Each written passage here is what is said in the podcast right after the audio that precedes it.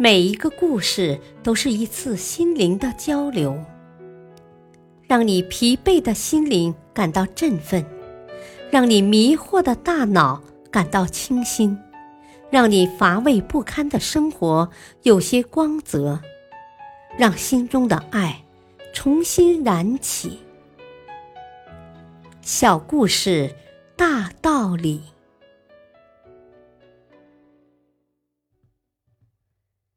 事业篇：钢琴大师的学生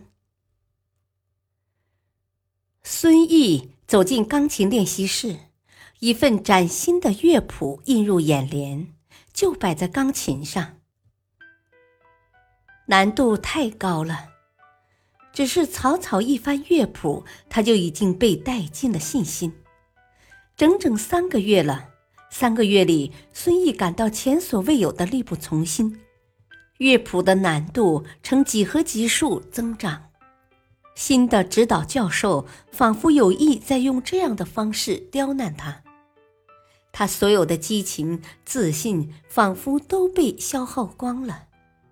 唯一能做的，只有强打起精神，用自己的十根手指和已疲惫不堪的心练习拼搏。奋战，就连指导教授的到来，他都没注意到。还记得授课的第一天，这位极负盛名的钢琴大师递给孙毅一份乐谱，一份高难度的乐谱。试试吧，大师淡淡的说。孙毅弹得漏洞百出，僵硬生涩，难度确实很高。下课时，大师专门嘱咐他，回去多多练习，一定要熟练。口气中带着不容置疑的权威。就这样，接下来的一周，他不停的努力。令他没有想到的是，到了第二周，大师只字未提上星期的课，只是递给他一份更高难度的乐谱，试试吧。仍然是淡淡的语气，孙毅只得接受更加艰巨的挑战。又是一周匆匆过去，更高难度的乐谱如期而至，相同的情形循环出现。孙毅觉得自己掉进了一个黑暗的回旋中，课堂上被新乐谱难倒，回家后拼命练习，接着回到课堂。再接过难上好几倍的乐谱，却怎么也看不到自己的进步。上一周的刻苦练习似乎起不到任何作用，琴声还是那样的声涩。他觉得自己在这黑暗的回旋中不停下沉，所有向上的努力都无济于事。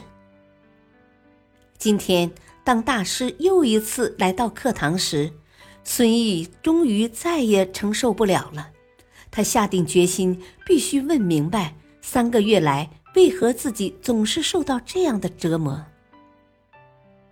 没有任何回答，大师只是将最早的那份乐谱递了过去，试试吧。仍然是淡淡的语气，只是大师眼中多了一份坚定。接下来发生的事，连孙毅自己都不明白是怎么一回事。他居然可以将这首曲子诠释的这样动人，这样有表现力，仿佛身与心已完全融合成了一个雀跃的灵魂。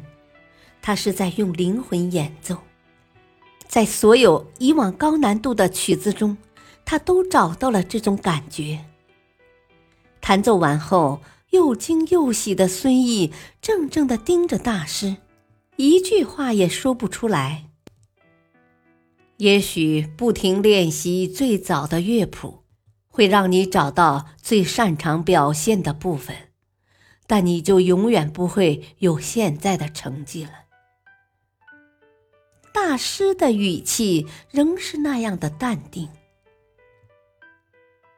大道理。工作和生活的挑战，以及难度渐升的环境压力，其实也在不知不觉中提高了我们的能力。